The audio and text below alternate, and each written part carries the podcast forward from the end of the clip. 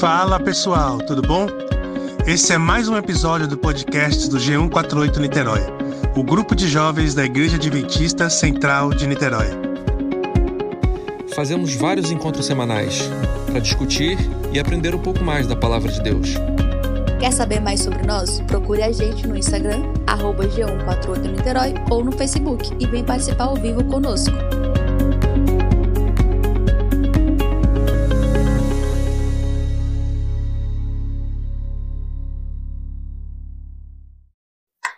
Pessoal, tudo bem? Como é que vocês estão?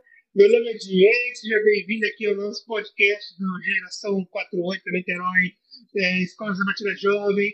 A gente está aqui estudando a lição, a lição que fala sobre sexualidade. A gente está na lição 13. Muito bom, muito bom.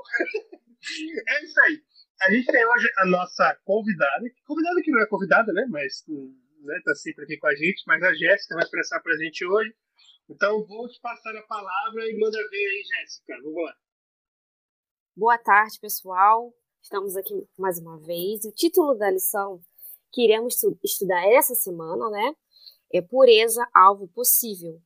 E tem uma tirinha, né, a nossa lição sempre começa com uma tirinha. É, quem tiver oportunidade de ver depois, tá assim, ó, um tracinho, aqui o tracinho aí, tentação, passa por cima e segue seu caminho. Achei bem interessante isso. E assim, a lição de domingo ela traz sobre o título O Estado do Coração. Achei bem interessante esse título, porque ele desenvolve e ele vem falando sobre questões físicas e biológicas. E como a questão da sexualidade influencia também na identidade de cada pessoa. Influencia principalmente no nosso espiritual, na nossa mente. E aí ele vem desenvolvendo um pouco sobre isso, falando o seguinte: portanto, a pureza não é apenas uma virtude a se ter, mas o estado harmonioso de todos os aspectos trabalhando juntos como Deus planejou. Ou seja, Deus planejou é, é, essa questão da pureza pela, questão, pela questão física, mental e espiritual. Podemos pensar por esses três pilares, né? Eles andam juntos. As escrituras elas enfatizam que os jovens eles de devem valorizar a pureza. E assim, é, eu queria saber de vocês o que vocês entendem sobre pureza. Qual é a concepção que vem na cabeça de vocês?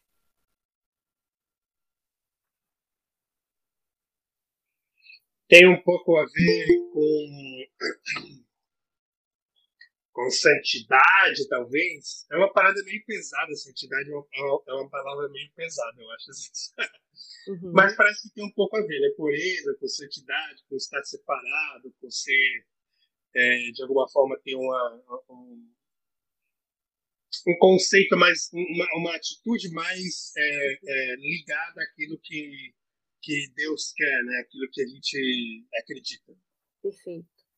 E assim, essa pureza, ela está ligada a esses três pontos que eu mencionei aqui: o físico, em relação à nossa alimentação, o mental e o espiritual. Então, assim, vai até um pouco além dessa questão só da pureza, da santidade. E aí já entra até um questionamento: estamos ouvindo o desejo de Deus? Que aí entra na outra lição sobre fuja da imoralidade sexual. Paulo exclama em uma frase interessante: fujam da imoralidade sexual. E aí ele fala assim: na batalha específica contra a imoralidade sexual, Paulo nos instrui que devemos fugir. Essa não é uma luta a ser travada. Olha que coisa interessante. Não é uma luta a ser travada. Devemos fugir. Eu fiquei pensando assim, gente, mas se fugirmos somos covardes? E aí a lição trouxe um, uma uma encenação, uma história que achei muito interessante. É, vou contar um pouquinho para vocês bem brevemente. Certa vez uma rainha ela estava querendo contratar um carroceiro. E aí ela perguntou para os candidatos o seguinte: A que distância da borda de um, de um precipício você consegue conduzir a carruagem sem que ela caia? Aí eram três, três participantes, né, dessa entrevista. O primeiro falou assim: Ah, majestade, eu consigo guiar. Vocês estão entendendo basicamente a história?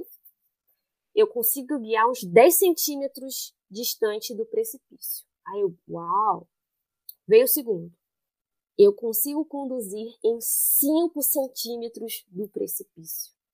Aí, nossa, todos ficaram assim, né? Uau! Chegou no terceiro, ela falou: E você? O terceiro respondeu o seguinte: Majestade, eu procurei ficar o mais longe possível da borda do precipício. Com isso, não se brinca. Olha só que coisa magnífica essa resposta, né? Achei sensacional. Com, com, essa, com esse ponto, não se brinca. É, não é uma coisa de covardia ou não. É, o espírito de profecia deixa bem claro que é uma luta que devemos fugir. E aí, quando eu digo isso sobre uma luta que devemos fugir, me remete também à história de José, né? Que José ele foi tentado e a Bíblia deixa descreve esse trajeto dele, que ele fez o quê? Ele fugiu.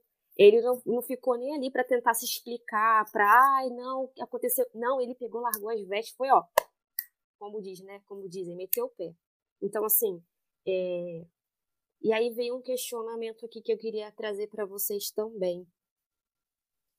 É, antes disso, como a história, se José não tivesse fugido dessa situação, que ele foi tentado, né, pela esposa de Potifar.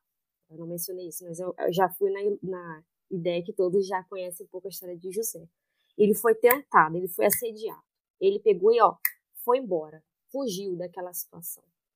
Imagina se ele não tivesse fugido daquela situação, se ele tentasse andar um, beirar um pouco pelo precipício, né, usando um pouco da ilustração da história que eu trouxe aqui, se ele tentasse confrontar aquela situação, toda uma história seria modificada.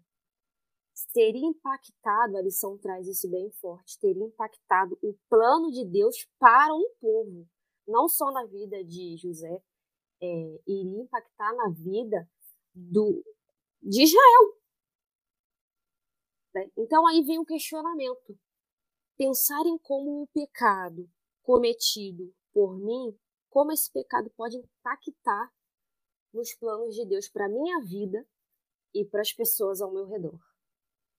Eu achei isso assim sensacional, porque sai um pouco dessa minha esfera do eu e eu penso no meu irmão também. Como o meu pecado, não estou dizendo que o outro tem que ficar se justificando através dos meus atos. Não é isso. Mas veja bem, como o Deus tem um plano para cada um de nós. E quando nós fugimos desse plano, ele transborda para outras pessoas também ele causa um impacto. O que, que vocês acham disso? Eu joguei a pimenta aqui, porque. Uhum. Joguei uma pimentinha. Já falando em pimenta, né, Diego? É. Cara, tava, você falou disso e é, isso casou exatamente com uma parada que eu tava lendo ontem no livro. Ontem e hoje, na verdade, agora há pouco. É, é que o, o autor ele fala sobre está falando sobre a universalidade de Cristo, né? Como, como Cristo está presente em tudo, já existiu desde sempre, vai existir para sempre e é universal no sentido de que alcança todos e tudo, né? E, e aí dentro desse, dessa questão da universalidade de, de Cristo, ele fala uma questão que eu achei muito interessante que tem a ver com o que você falou sobre é, como a gente está acostumado a ter uma visão individualista do evangelho, da, na, no sentido de que a Sim. gente é, ouve e prega muito. Quantas vezes a gente ouviu falar desse negócio da salvação individual? Salvação individual. Aí levanta a mãozinha, salvação individual. Exato. E eu achei muito interessante porque ele contou uma história de que ele estava passando por um autor, né? Estava passando por um período super difícil da vida dele, é, é, de cheio de tristezas e de coisas isso e o, o, livro foi escrito antes da pandemia, né? Imagina depois. Mas estava passando por um momento cheio, assim, com várias decepções e vários problemas. E aí ele, ele pouco tempo antes de começar a escrever esse livro, umas semanas antes, ele teve que sacrificar uma cachorrinha que ele tinha 15 anos que foi detectado um câncer que era incurável, intratável, e a cachorra estava sofrendo, e ele teve que sacrificar a cachorra. E aí ele conta de que ele via o sofrimento no rosto dela, nos olhos do cachorro, uhum. e ao mesmo tempo é, ele olhava para ela e ela meio que falava para ele que tipo tá tudo bem, pode fazer que eu tô uhum. é, é, é para é ser feito dessa forma. E aí ele disse que quando ele foi e sacrificou, ele ficou mais de um mês chorando por ela. E ele via ela na, em outros em outros animais e ele é, é, é, ele chorava, ele estava triste, contrito e tudo mais. E aí e ele falou que o ápice da tristeza foi porque o amigo dele pegou e passou para ele para assistir aquele filme Lion, não sei se vocês já viram.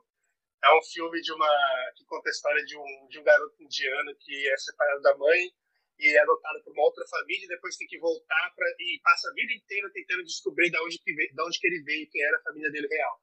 Uhum. E é uma história real, é um filme pesadíssimo, muito triste. Mas é, mas é legal. E aí ele disse que esse filme aí acabou de vez, né? Eu tava em depressão, ficou mais triste ainda.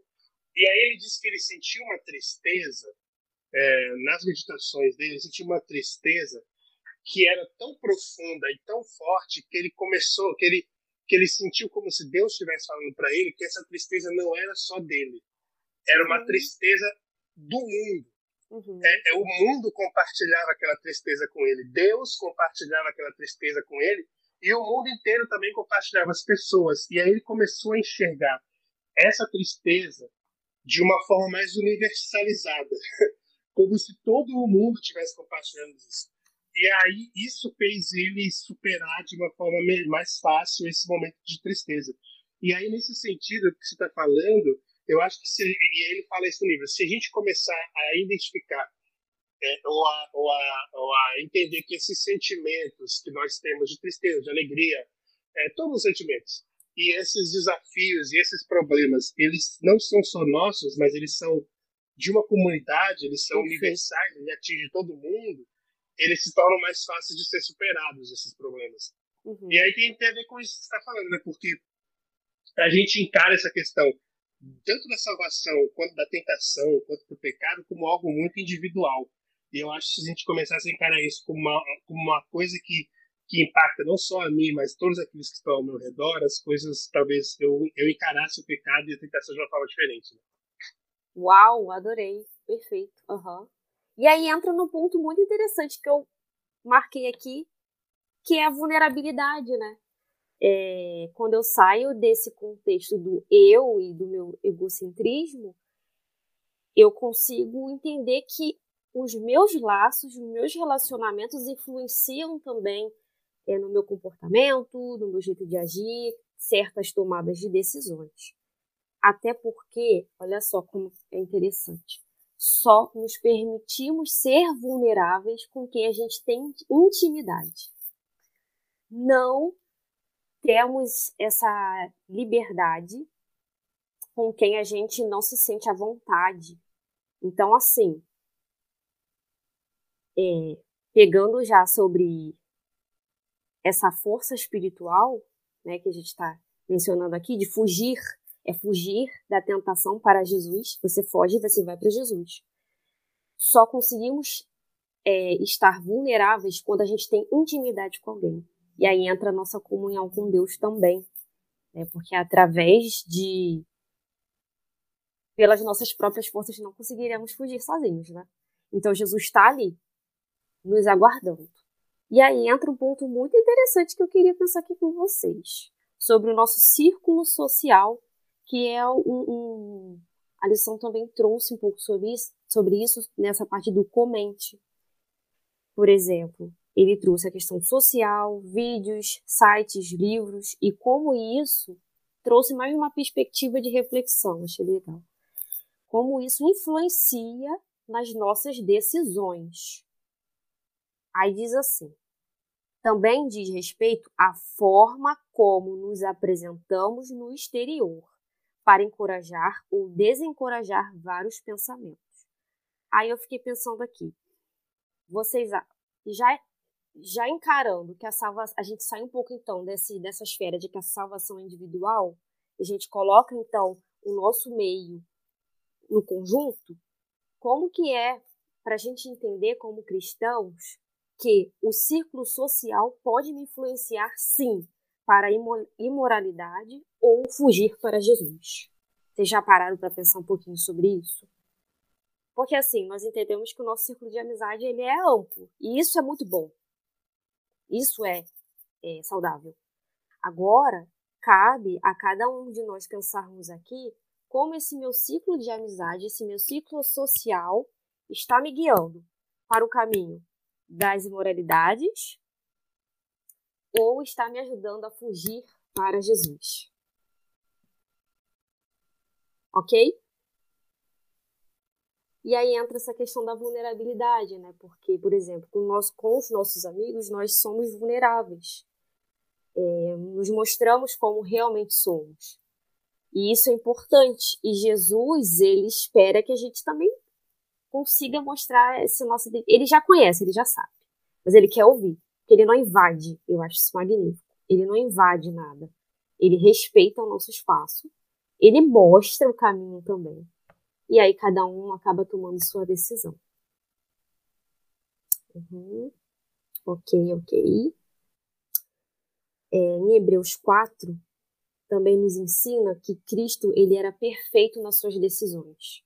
E olha que coisa magnífica, né? Eu fico pensando assim, uau, ele era ser humano e ele passou por diversas questões, diversos pontos conflitantes e ele mostrou que não era impossível. Eu costumo dizer que é, eu costumo dizer não, eu reproduzo porque eu ouvi isso, achei sensacional a especialidade de Deus é o impossível. Para Deus tudo é possível, desde que a gente também queira. Né? Tem que ter um desejo nosso. O ser humano, ele pela para psicanálise, o ser humano, ele não tem instinto. Nós não temos instinto igual aos animais. Nós temos pulsão, pulsão de vida, pulsão de morte. E assim, é, essa pulsão de vida ela está me levando para Cristo, ela está me ajudando a ser mais semelhante a Cristo. É, nós sabemos também que Jesus ele foi tentado de diversas formas, né? Satanás ele queria induzir a Jesus que ele saciasse a sua fome. E Deus e Jesus poderia fazer assim, ó, e agir um milagre. Mas ele quis deixar ali que não era o desejo dele, não era eu desejo, então eu vou saciar minha fome. Não tem problema nenhum em saciar fome, não, tá, gente? Não é esse, não é por esse viés. Mas coloque em xeque qual é o meu desejo e qual é o desejo de Cristo para minha vida. A, a pureza não pode ser alcançada, olha só, gente, não pode ser alcançada por táticas humanas, esforço, educação, graduação ou mérito, mas por um compromisso e determinação inabaláveis de seguir o Cordeiro onde, quando e como for. Isso é forte, né? E isso mexe com o nosso eu. É, nos convoca para sairmos desse egocentrismo e entendermos que é nisso. E aí a lição traz uma questão, a escola de Cristo. Gente, eu tô achando os títulos assim. magníficos. É, cruza muito com o nosso cotidiano. Que escola é essa? Que escola é essa de Cristo, né? Podemos pensar que aqui é uma escola também onde estamos reunidos aprendendo sobre pureza, sobre sexualidade, sobre imoralidade, sobre identidade, né? Que tem até um grupo das meninas antes desse, já fazendo convite aqui, tá? Para quem participa, Paty participa. É, que é uma escola onde conseguimos aprender e principalmente quebrar tabus.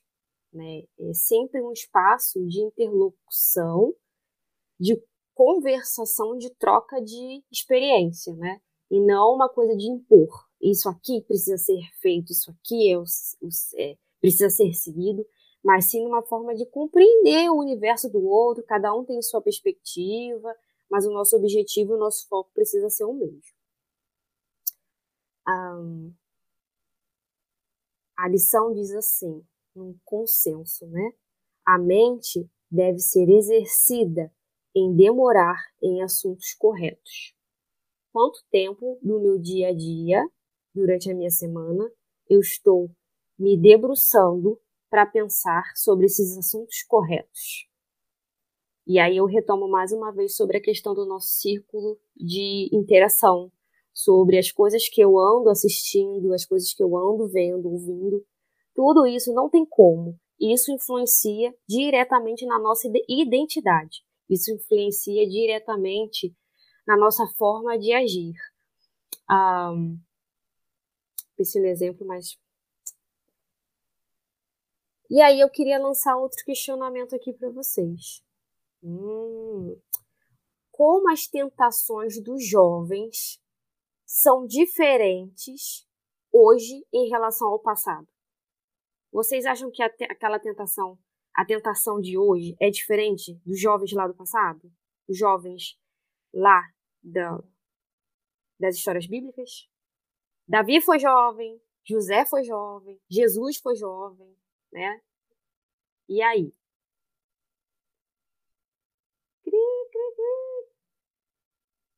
São as mesmas, né, Jéssica? Uhum. As mesmas coisas que a gente passa, vive. A gente também já ouviu tantas vezes. É, Jesus veio na plenitude do tempo e fez alguns teólogos. Até a profecia fala que foi uma época muito mais difícil do que a gente vive hoje. Eu achava Você acha que, que foi mais difícil? Então, eu sempre achei assim, que quanto mais próximo ao Éden, menos difícil. e com o passar do tempo, essas dificuldades foram aumentando. A, a nossa saúde é mais debilitada. É, nossa estatura é menor, a gente tem menos resistência, a gente vive menos.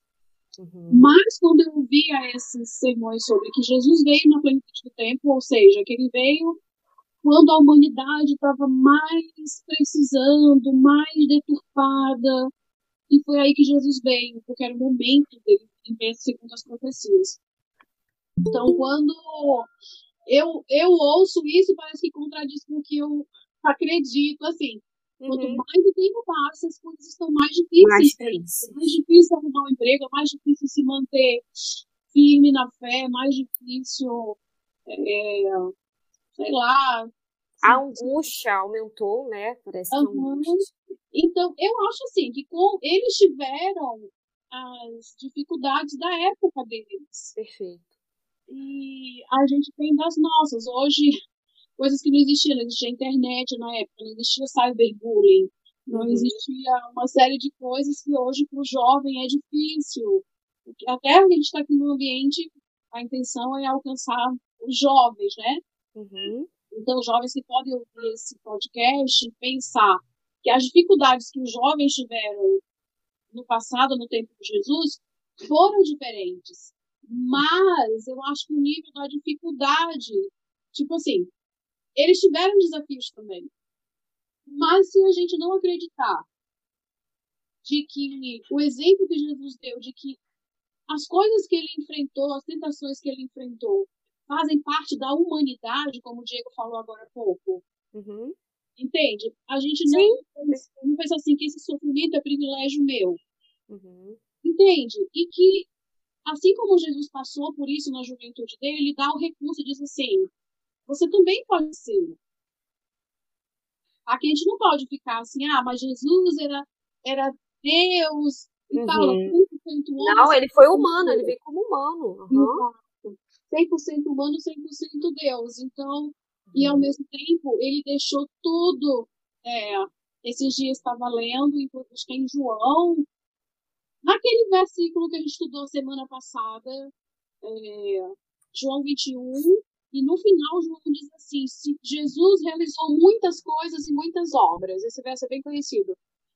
E nem o mundo inteiro caberia tudo que ele realizou e tudo que ele fez registrado se escrevessem em livros, entende? Uhum. Ele fala assim, imaginando, nossa, quanta coisa, se nem no mundo inteiro caberiam quantos livros fossem escritos falando do que Jesus fez e realizou. Então ele deixou na Bíblia, a gente sabe que é um livro e que é ali que a gente conhece mesmo. A gente precisa realmente também estudar e ver. Ele ter os recursos, ele disse: Eu estou contigo. Uhum. Só lembro da porta do Queiroga que diz assim: Jesus não te diz vai, Jesus não te diz vem, Jesus te diz vamos. Agora. Porque ele tem propriedade para isso. E te dizer assim: as tentações, as dificuldades que você passa, eu te compreendo.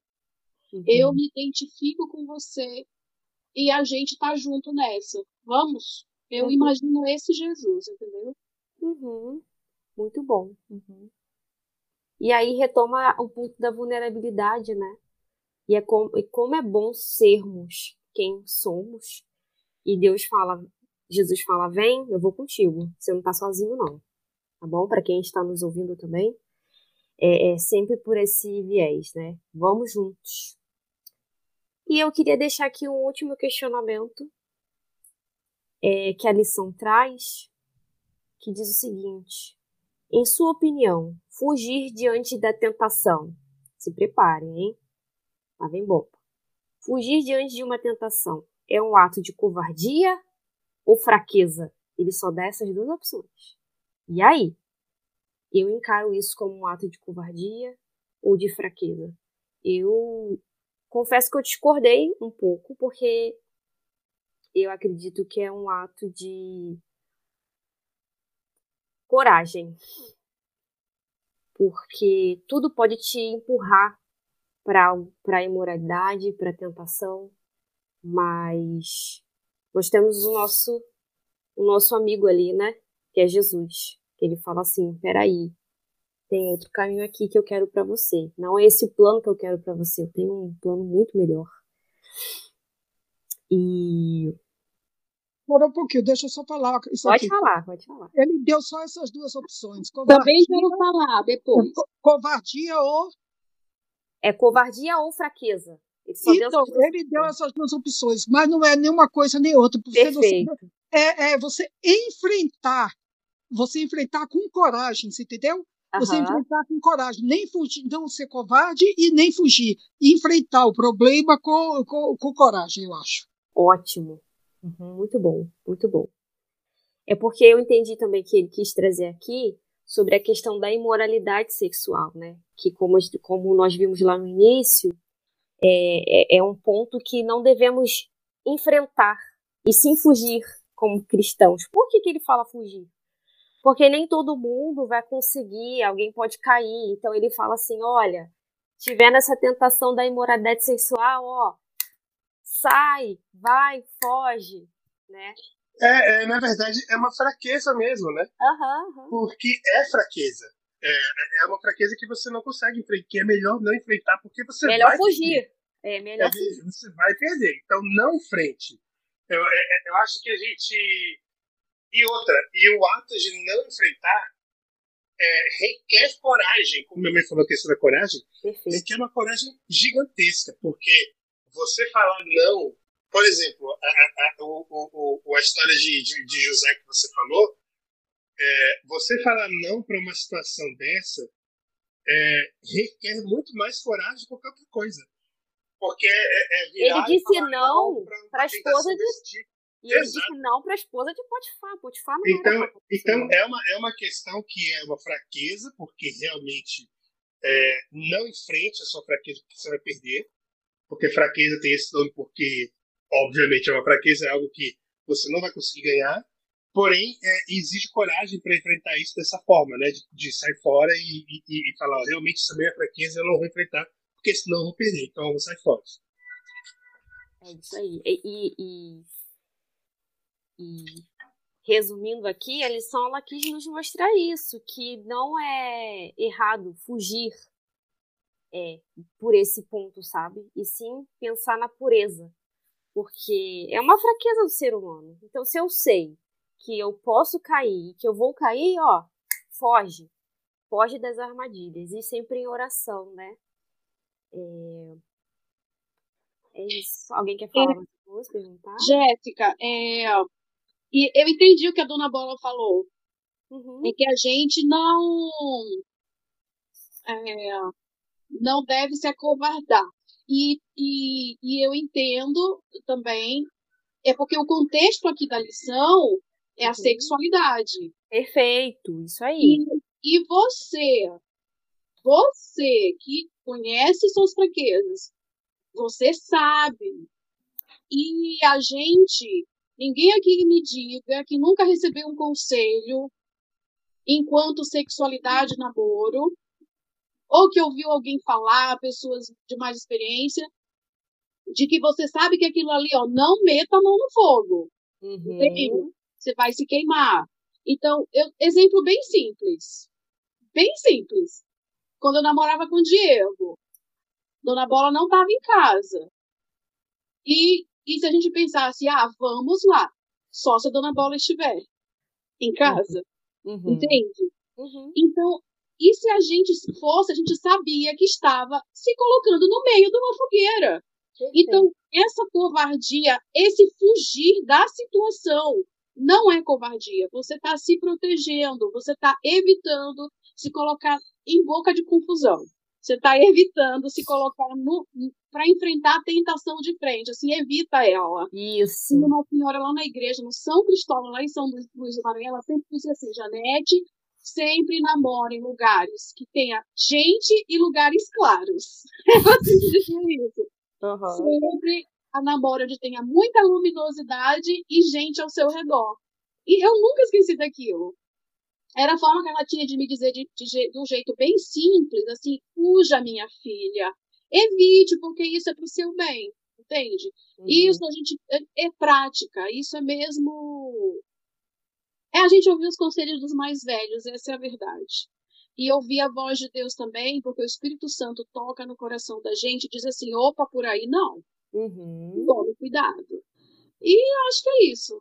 Essa não é nem covardia, como Dona Bola falou, não é nem covardia e nem fraqueza. Fraqueza. Na verdade, como o Diego falou, essa é a força. É você fugir dessas situações. Para mim, isso é a coragem. Isso é a verdadeira coragem, na verdade. É verdade. E coragem de renegar os seus desejos, né? De renegar o desejo carnal. Então, ó, novamente aqui, frisando, gente, foge, foge, não, não fica ali pagar pra ver, não, né? E aí me retomou até aquela que a gente sempre escuta, fugir da aparência do mal. E não é só pelo fato de fugir da aparência do mal em relação que o outro vai ver ou me julgar, é fugir da aparência do mal mesmo, não dar brecha pro inimigo. E olha, gente, foi muito bom estar aqui com vocês hoje, tá bom? Estou me despedindo nesse momento. Então vamos orar agora e já convidando cada um de vocês para estarmos aqui novamente sábado que vem. Nosso horário é às 16h30 aguardamos todos. Oremos. Senhor Pai que nos céus, queremos te agradecer pela vida e pela saúde, por mais uma oportunidade, ó Pai, de estarmos aqui estudando Tua Palavra. Te pedimos que o Senhor possa estar com nossos corações, com nossos familiares. Nos ajude, ó Pai, a fugirmos dessas ciladas que o inimigo tem implementado. Cada um aqui sabe a sua fraqueza, Pai. Nos ajude, também nos permita ter uma semana agradável na tua presença. É tudo que nós pedimos e agradecemos em nome por amor de Jesus. Amém.